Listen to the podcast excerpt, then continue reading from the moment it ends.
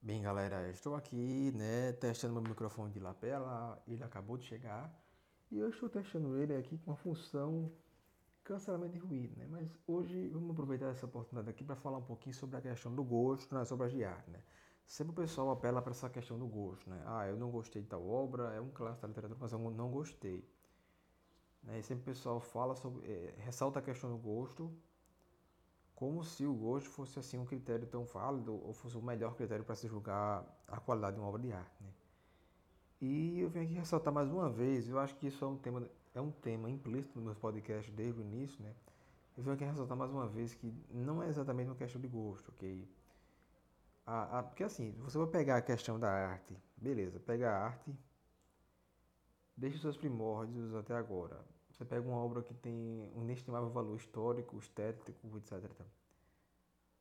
Posso dizer que você não gosta, porque o gosto é uma coisa tão individual. O gosto, assim. Gosto é uma coisa que você não tem como decidir se você vai gostar de uma coisa ou não. O gosto é totalmente individual, é totalmente aleatório, é algo totalmente inconsciente. Ele é irracional, você não, tem, não sabe explicar por que você gosta de chocolate e você não gosta de morango. Né? Então, não tem como você definir porque o gosto seria melhor, o melhor critério para jogar obra de arte. Até para defender isso seria complicado, porque como é que você vai de defender isso com argumentos? Você não consegue defender com argumentos, porque o gosto ele, ele é irracional, né?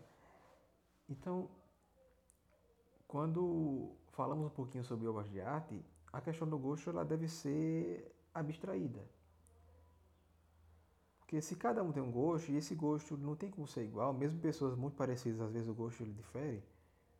Se o gosto não tem como ser igual, como é que você vai chegar a algum raciocínio justo sobre qualquer coisa que seja em termos de arte? Você vai, no fim das contas, concluir que a pichação no muro é igual a Capela Sistina, por exemplo, né? a pintura da Capela Sistina. É algo que, no fim das contas, vai fazer sentido. Né? Então, utilizar a questão do gosto para balizar qualquer coisa que seja no, no, campo da arte é algo que vai nos levar a uma banalização absurda de qualquer obra de arte. E muitas vezes, assim, nós conseguimos até mesmo entender isso em termos de argumento. Nós conseguimos entender que existem coisas que nós gostamos, né, mas que não são tão boas, obviamente, e que existem coisas que, por outro lado, nós é, que nós não gostamos, mas que são muito boas, que são realmente que tem, que tem um valor intrínseco que não depende de nós. Mas que muitas vezes, na maioria das vezes, nós já vamos reconhecer isso. Nós vamos desprezar esse fato.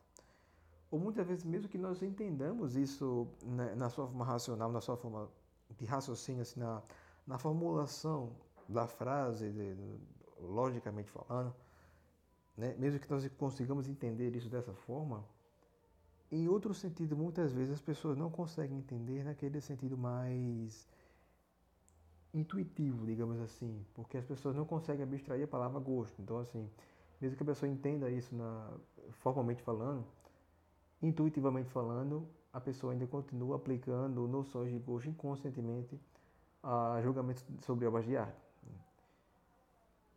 Então, o gosto ele vai seguir é, ditando boa parte do que se considera boa arte ou, ou, péssima arte aí. E as pessoas vão deixar de tentar observar o que seria o, o valor intrínseco das obras, né? Então, já nesse aspecto aí, eu acredito que o gosto ele se mostra algo bastante fraco, né? E cabe aqui ressaltar também, né, que até os estetas, os maiores, estetas aí, eu vou citar como exemplo Kant, ele difer diferenciava a questão do gosto e a questão do estético. Né? Você, questões de estética são diferentes de questões de gosto. Questões de estética parecem muito com questões de gosto, só que assim, o juízo estético ele tenta se aproximar bastante do juízo epistêmico. O juízo epistêmico ele é mais, ele há uma tentativa de se fazer algo mais universal e já no juízo de gosto há uma tentativa de fazer algo mais individual, individualizante. Né? Então, apesar dele ser muito parecido com o juízo de gosto, o juízo estético ele a tentativa no fim das contas, vai ser de generalizar e de universalizar todo aquele juízo. Né? Então, não tem como você individualizar e confundir com juízo de gosto juízos que deveriam ser é, os juízos sobre obra estética. Né? Então, é isso aí, pessoal.